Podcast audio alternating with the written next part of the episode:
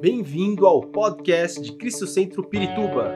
Para ficar sabendo sobre tudo de nossa igreja, acesse cristocentro.org.br ou siga-nos através do Facebook e Instagram como Cristo Centro Pirituba. Você também pode ver essas e outras pregações no formato vídeo em YouTube barra Cristo Centro Pirituba Oficial. Seja bem-vindo à nossa casa apostólica.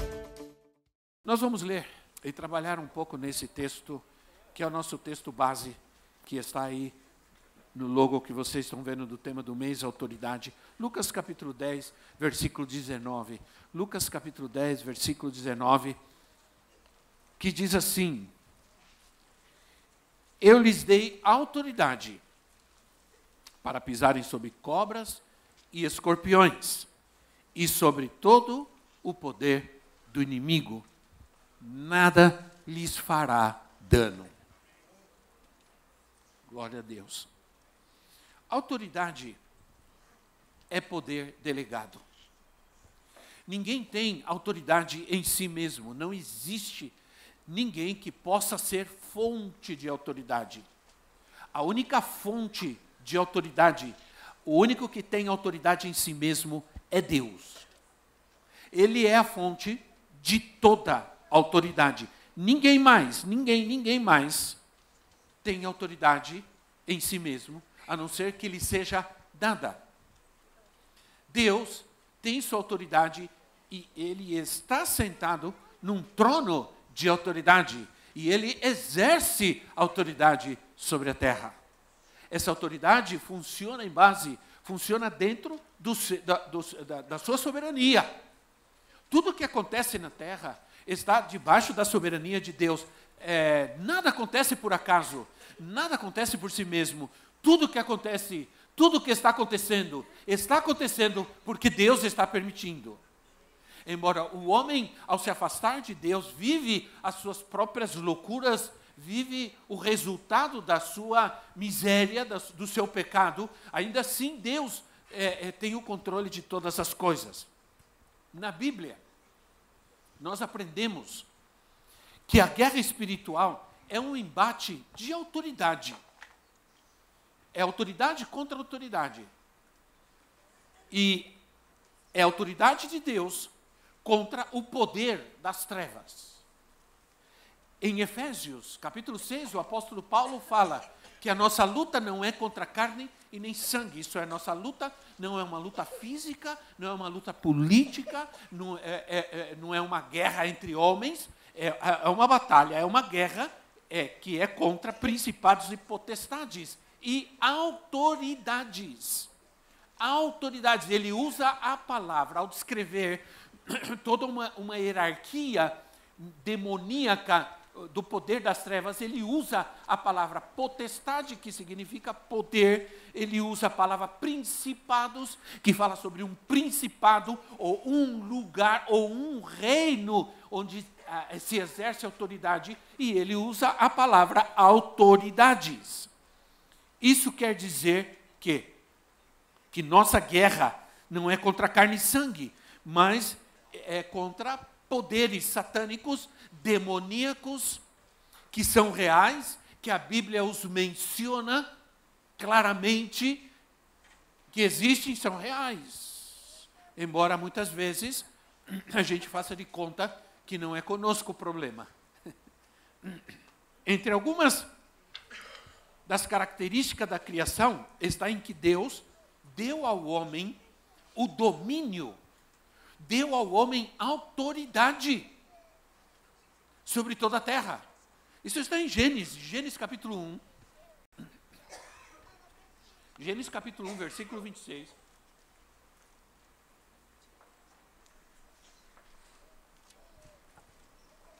A 28 diz assim: Então disse Deus: Façamos o homem em nossa imagem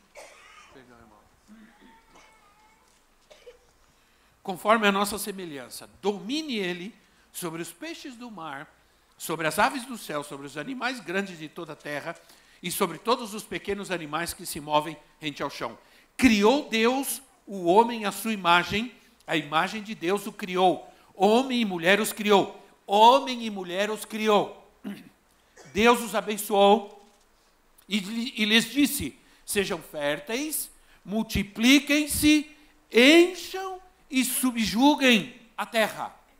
Dominem sobre os peixes do mar, sobre as aves do céu e sobre todos os animais que se movem pela terra. Olha palavras aqui, palavras que, que são muito esclarecedoras para nós.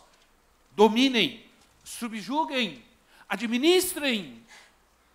É? Essas palavras, é, elas, elas, elas demonstram domínio, elas demonstram autoridade. Mas por causa do pecado, o homem foi, expul foi expulso do jardim, isso é, ele deixou, ele teve que sair de um lugar de autoridade, de um lugar de exercício de autoridade, onde Deus o colocou para exercer autoridade. Eu creio que ao expulsar o homem do jardim, Deus não estava é, se vingando, ou Deus, não, ou Deus estava tomando uma atitude radical. Não. Deus estava demonstrando amor, misericórdia, porque o que merecia o homem a causa do seu pecado era a morte. A Bíblia diz que o salário do pecado é a morte. O salário do pecado é a morte. O homem merecia a morte, mas Deus, na sua misericórdia, ainda o deixou à mercê das suas próprias decisões, já que ele tinha tomado uma decisão por si mesmo. Então agora sai e vai viver a sua os resultados da sua própria decisão. Você escolheu desobedecer a Deus, agora você vai viver em desobediência. E Paulo em Efésios capítulo 2 assim: "Antes estávamos mortos em nossos pecados, porque éramos como todos e filhos da desobediência, filhos da desobediência. Então, irmãos, podemos pensar aqui que o castigo de ter comido o fruto da árvore, podemos pensar que foi apenas aquela morte espiritual, mas também a morte física. Provavelmente, essa é uma grande possibilidade, que nunca Deus planejou para o homem a morte. A morte é algo muito frio, muito feia, muito terrível. Provavelmente esse homem, esse ser criado à sua imagem e semelhança, ele foi criado para ter vida eterna para viver, para estar com Deus. A mim me dá a impressão que Deus criou um ser à sua imagem e semelhança para se relacionar com Ele. Deus vinha todos os dias e eles tinham um, um relacionamento, como diz a palavra de Deus. Pela tarde Deus vinha e havia um relacionamento perfeito entre dois seres plenamente santos. Mas o pecado afetou a amizade e a relação de Deus com a sua criação. Então, a misericórdia e o amor de Deus são demonstrados então através do plano de redenção. Imediatamente o pecado vem, imediatamente o amor, o coração do, de Deus explode em misericórdia, em amor, e ele estabelece um plano perfeito de redenção para a humanidade, para nós homens, apesar do, do estrago que o pecado fez, né? Então, nós concluímos que o pecado afeta a autoridade de Deus em nós, porque ele nos separa de Deus, ele nos tira do lugar de autoridade de Deus e nos separa do nosso Deus. Por isso, nós perdemos autoridade. O homem, ao ser tirado desse lugar de autoridade, ele não podia mais ficar nesse lugar. Ele perdeu o exercício do poder que Deus lhe deu sobre todas as coisas. Ele agora teria que trabalhar, ele teria que sofrer para se alimentar, para cuidar da sua vida, para se manter nessa terra. Aí veio o sofrimento, e a palavra diz: com sofrimento você vai trabalhar, com sofrimento você vai produzir espinhos e cardos. Uma vida que não é fácil. Uma vida sem Deus. Já ah, com o Senhor na nossa vida, eu diria, não é tão fácil certas coisas, imagina sem Deus, né? Mas então a guerra estava declarada. A terra, a guerra, perdão, estava declarada. Gênesis 3:15, porém inimizade entre você e a mulher, entre a sua descendência e o descendente dela, este lhe ferirá a cabeça e você lhe ferirá o calcanhar. Começa, começa então uma guerra que ela vai continuar. Ela continua entre o reino de Deus e o diabo, entre a semente da mulher e do diabo. Isso é, entre o céu e o inferno, entre o mal é, e o bem e o mal, entre a luz e as trevas. É uma guerra. É uma guerra real que se iniciou no, no momento em que o homem cedeu à tentação do pecado.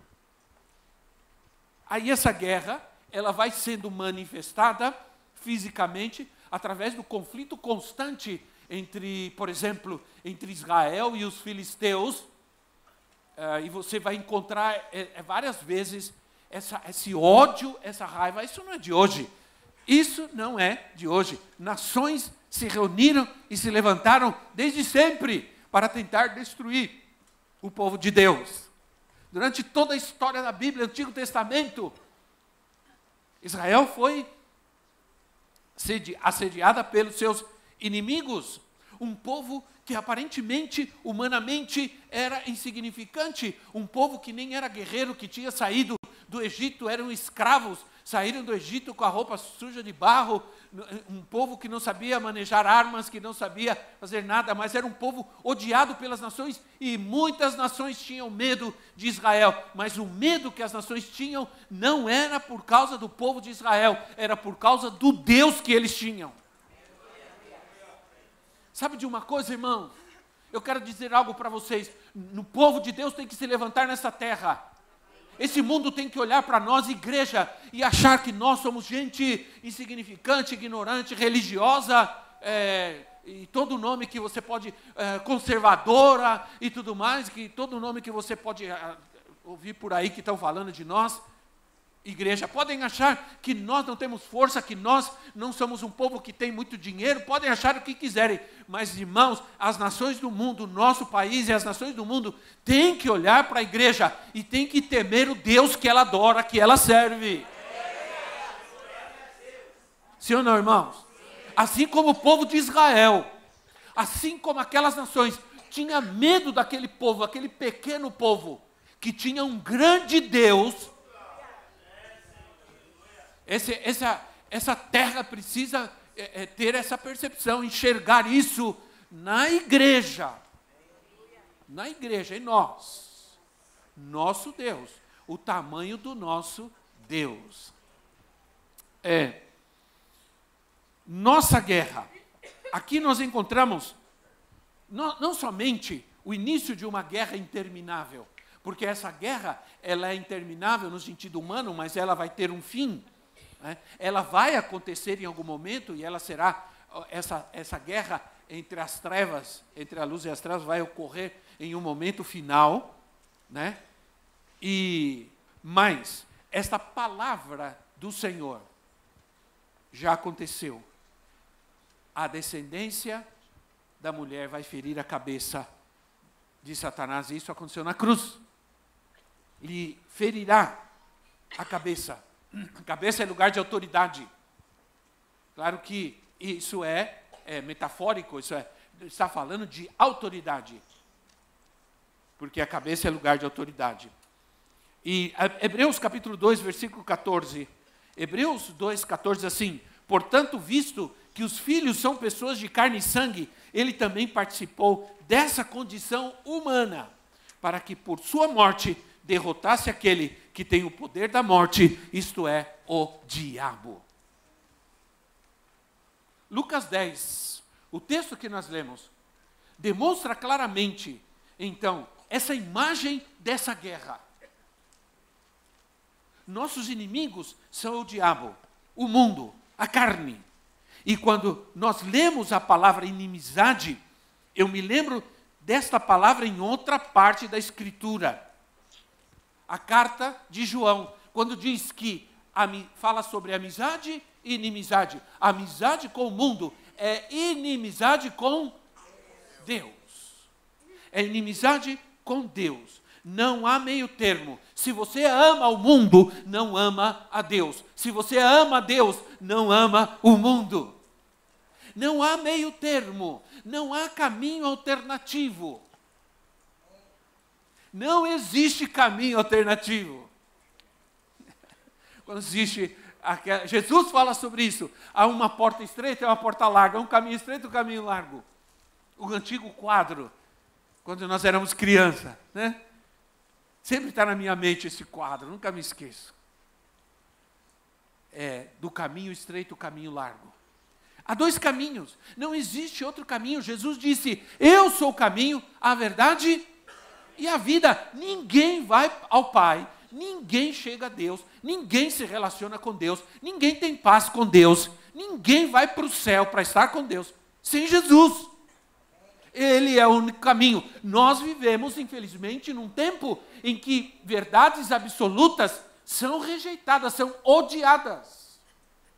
Não existe verdade absoluta, tudo é relativo onde honrar a Deus sobre todas as coisas. E eu conversava com a minha netinha, é, é, é, é eles, elas estiveram conosco esse fim de semana, por isso a profetisa está ali sentadinha quietinha, não consegue nem falar direito.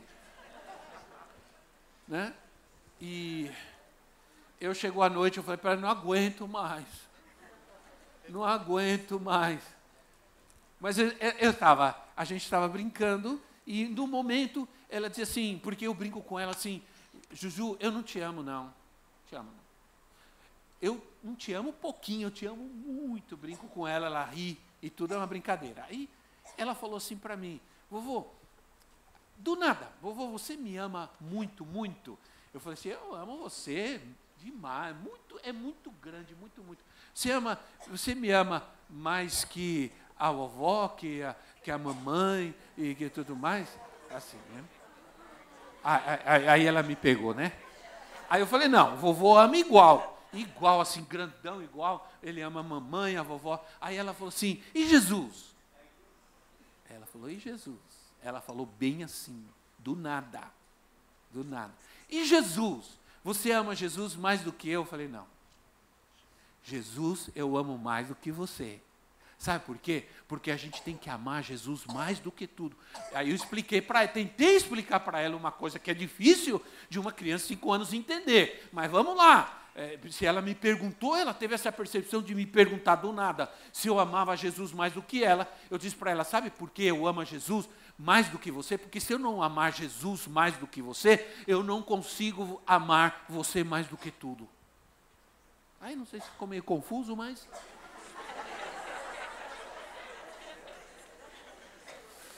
Tomara que ela, pelo menos ela ficou feliz.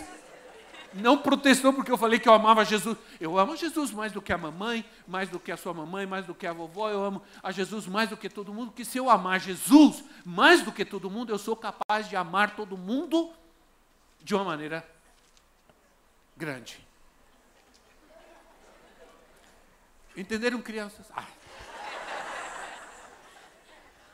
Eu tinha um professor na faculdade teológica, quando eu estudei, que ele, ele dizia assim, era na classe de educação religiosa, ele dizia assim, se você conseguir, todo estudante bíblico deveria ensinar crianças. Se você conseguir ensinar a Bíblia para uma criança e ela entender, você pode pregar o mundo inteiro e todo mundo vai entender. Naquele dia eu saí da faculdade e no domingo eu estava sentado numa sala de crianças de 4 a 6 anos de idade como professor auxiliar. Depois eu fui dar aula para as crianças. Eu dei aula para crianças. Foi a minha primeira congregação. Né? Eles me chamavam, aí no culto, durante o culto, eles andavam atrás de mim, por todo lado. Realmente, tinha um que me chamava de tio Tubinho. Né? Porque, como todos me chamavam de Rubinho, ele não sabia falar direito, ele falava Tubinho. Aí os, ele falava tio Tubinho, todos os outros riam.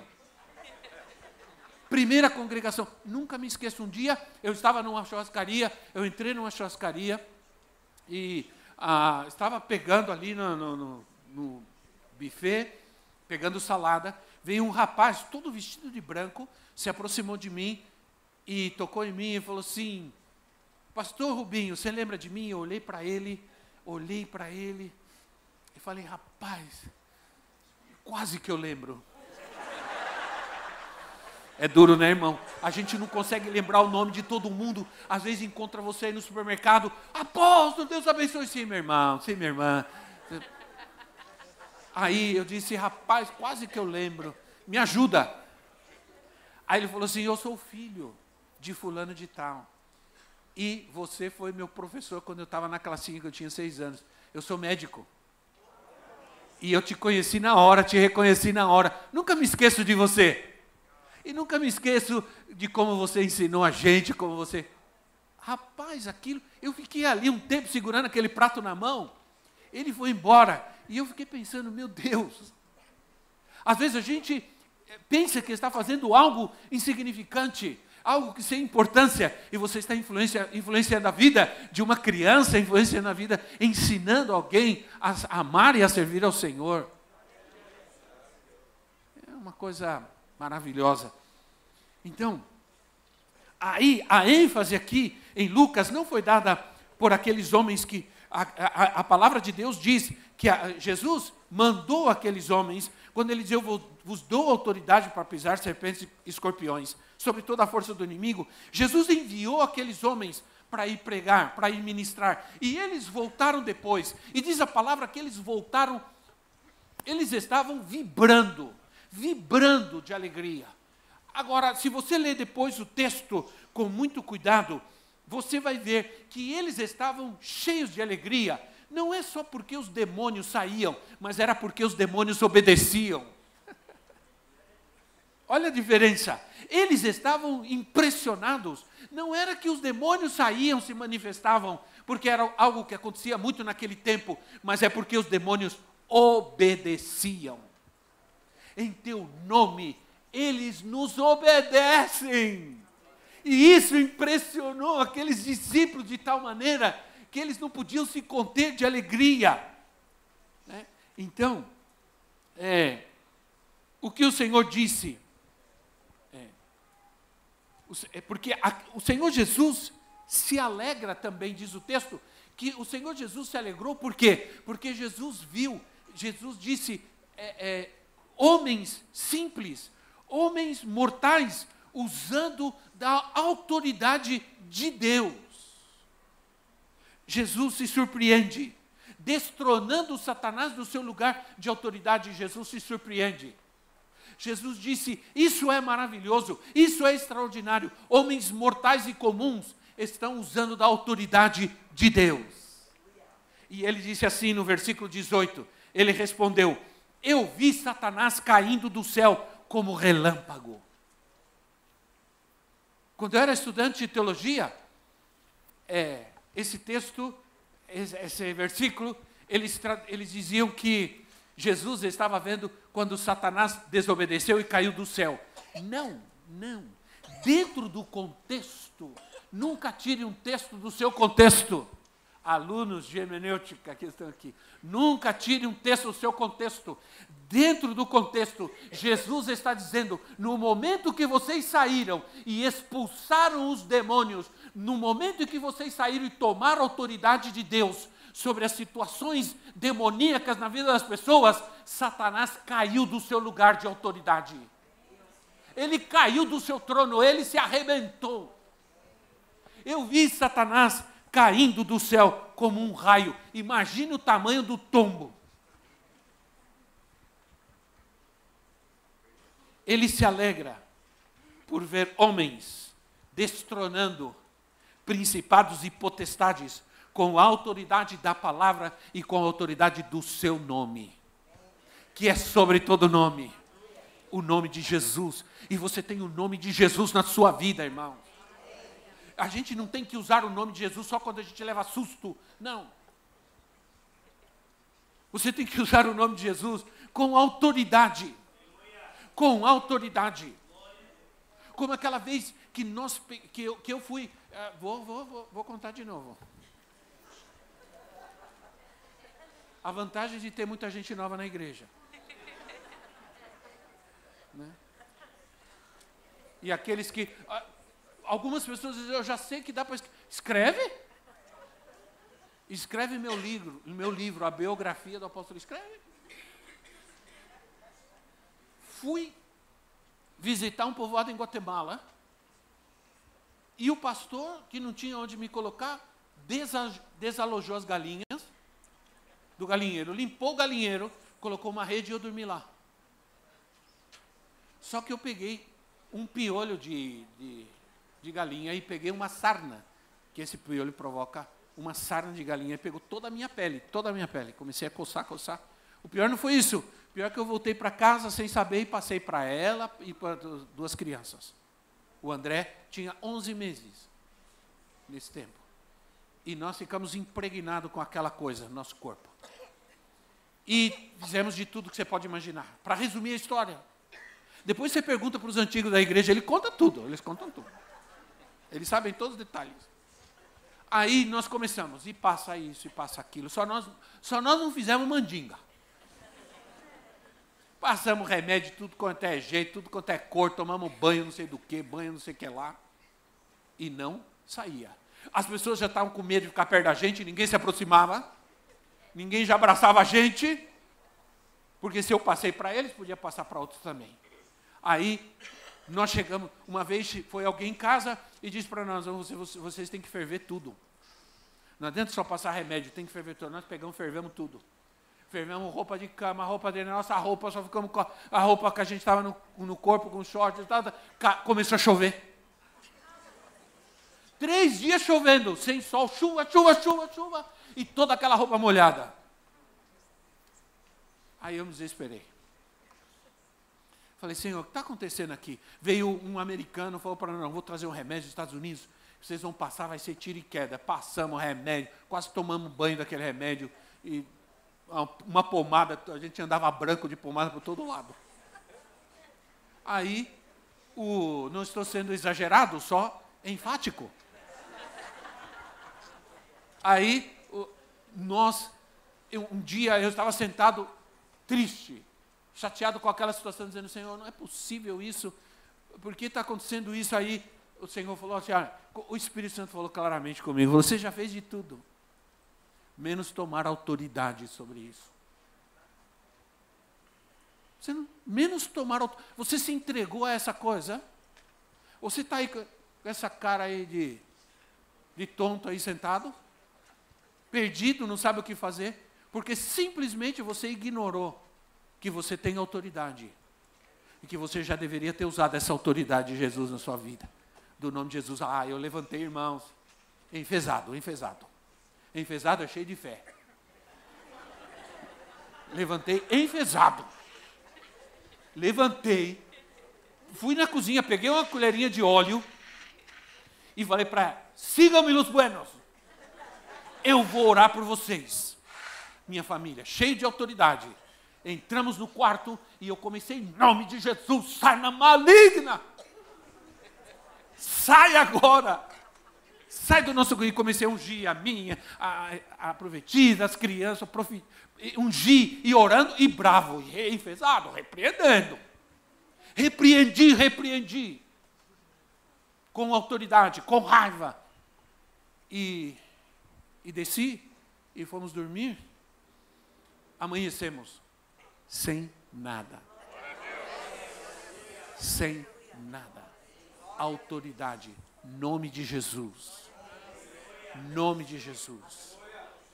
Quando os médicos disseram, o meu filho vai morrer, eu dizia, não vai morrer não. Vai viver para a glória de Deus, no nome de Jesus. E eu enfiei minha mão na incubadora e disse assim, você vai viver, e vai viver para a glória de Deus. Então, meus irmãos, Jesus estava, é, Jesus estava feliz, mas ele diz: Quero que vocês se alegrem. Versículo 20. Ele diz assim: Sei que vocês estão impressionados, estão alegres, estão animados, mas eu quero que vocês se alegrem com algo mais. Eu quero que vocês se alegrem Primeiro lugar, em primeiro lugar, é por isso que vocês têm que buscar a Deus, é por isso que vocês têm que ir para a igreja, é por isso que vocês têm que adorar, é por isso que vocês têm que servir ao Senhor. Não importa que diga esse, aquele, que aconteça isso, aquilo, é, você tem que fazer por causa disso. Eles assim, vocês alegrem-se antes, porque o nome de vocês está escrito no livro da vida. Alegrem-se antes, porque você é salvo.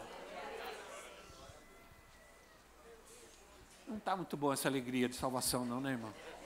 Eu coloquei o título assim: Alegria da nossa salvação.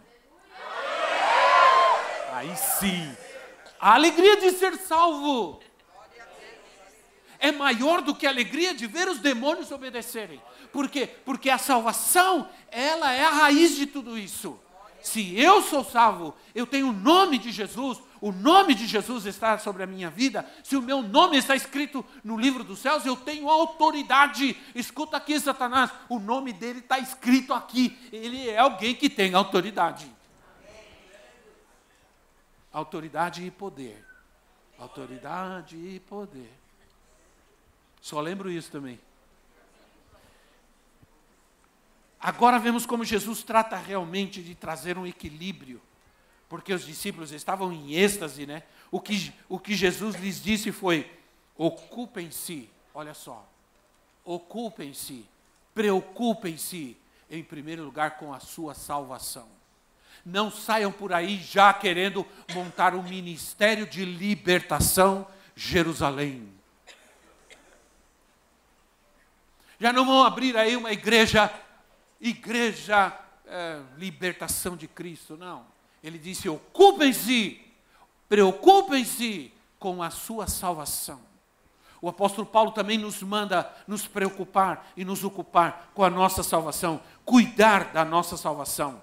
Temos que cuidar, nos ocupar dessa salvação. A ideia mais perigosa que existe é aquela ideia de que salvo, salvo eternamente, tudo bem, viva como você quiser, vá para onde você quiser, faça o que você quiser, uma vez salvo, você está salvo. Essa é a ideia mais perigosa que nós encontramos nos dias de hoje. Essa leviandade com o Evangelho, essa leviandade com a palavra de Deus, com a santidade de andar com Deus. Não se pode andar com Deus de qualquer maneira.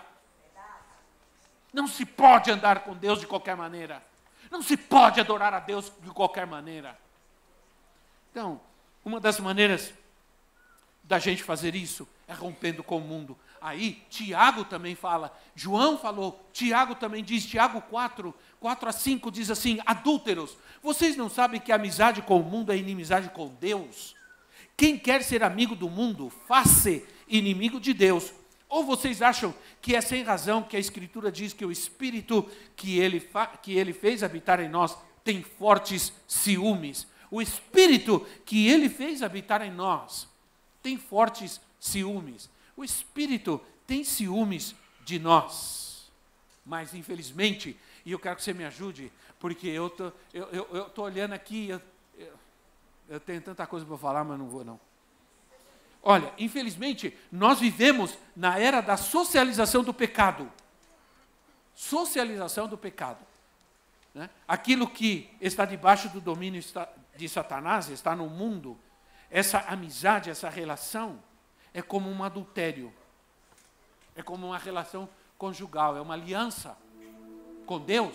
Quando a gente se rebaixa a uma convivência com o mundo, nós nos metemos em uma situação de adultério.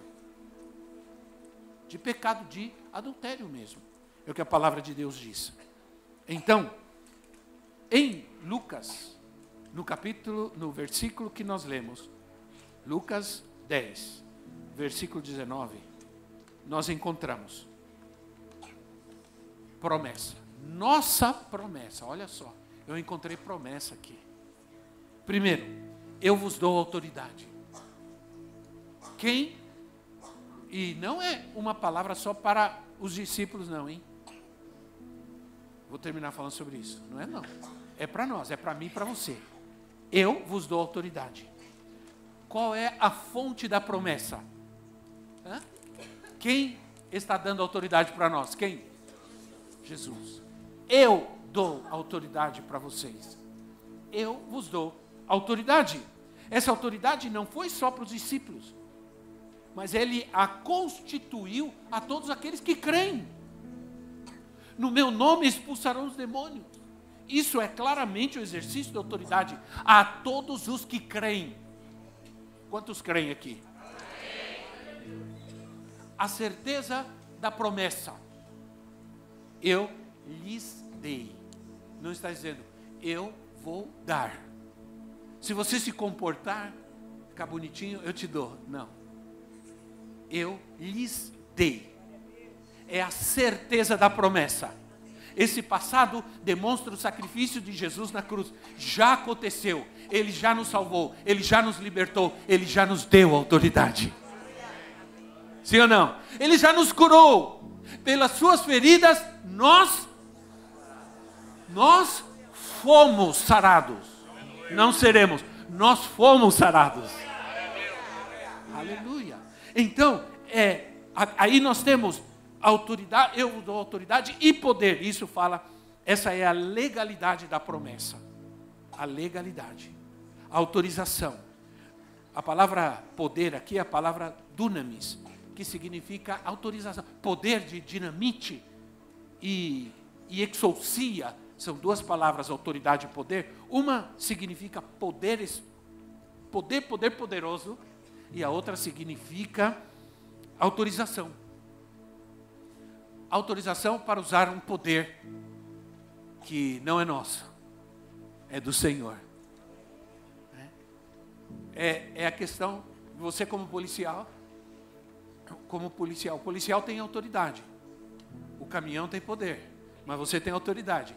Um caminhão gigantesco, um policial pode parar um caminhão, bom, antigamente era assim, agora não sei mais né? Vem um caminhão gigantesco, o policial, o caminhão tem que parar.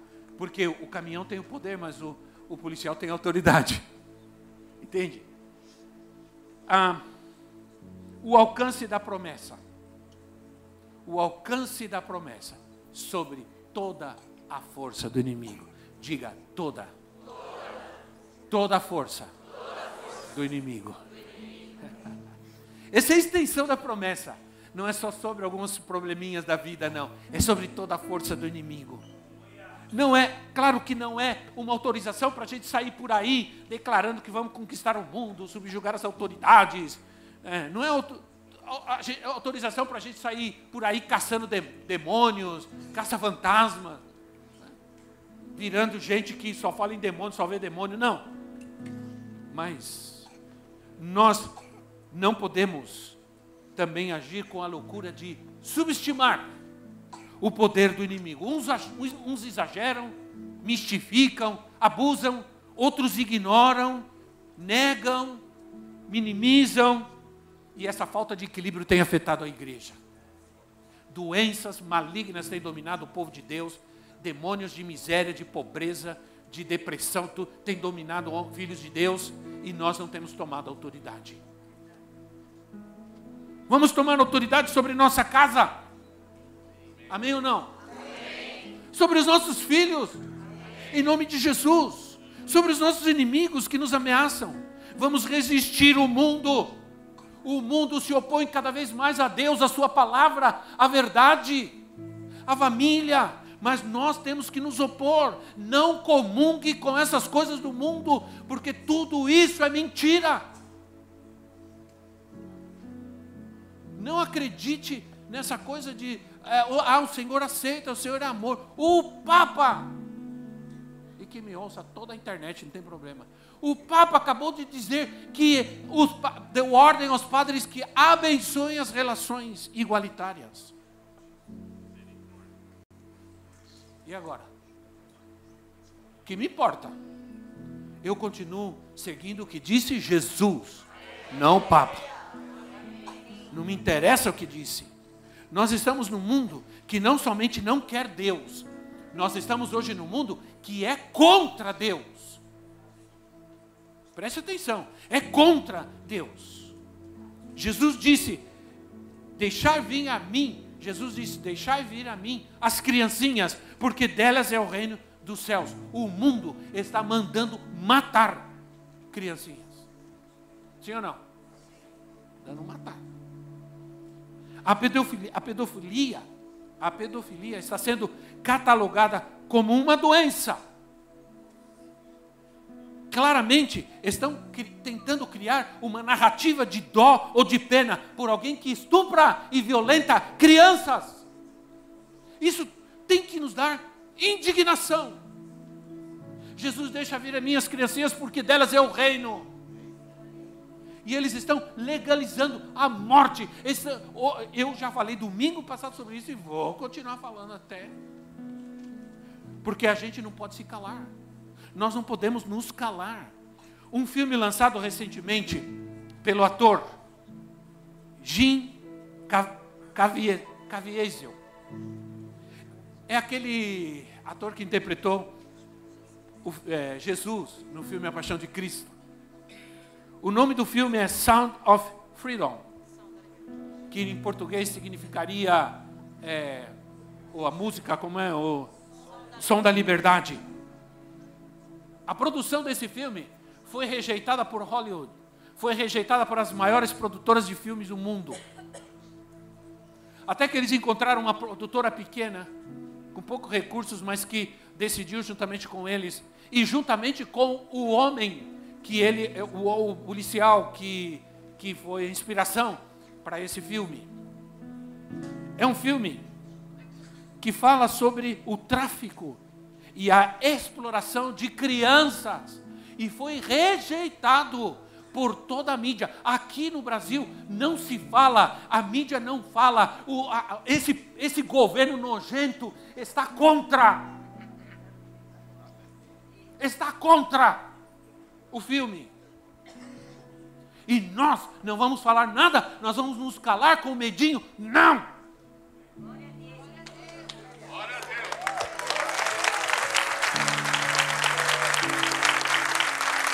Eles não querem que esse filme seja visto.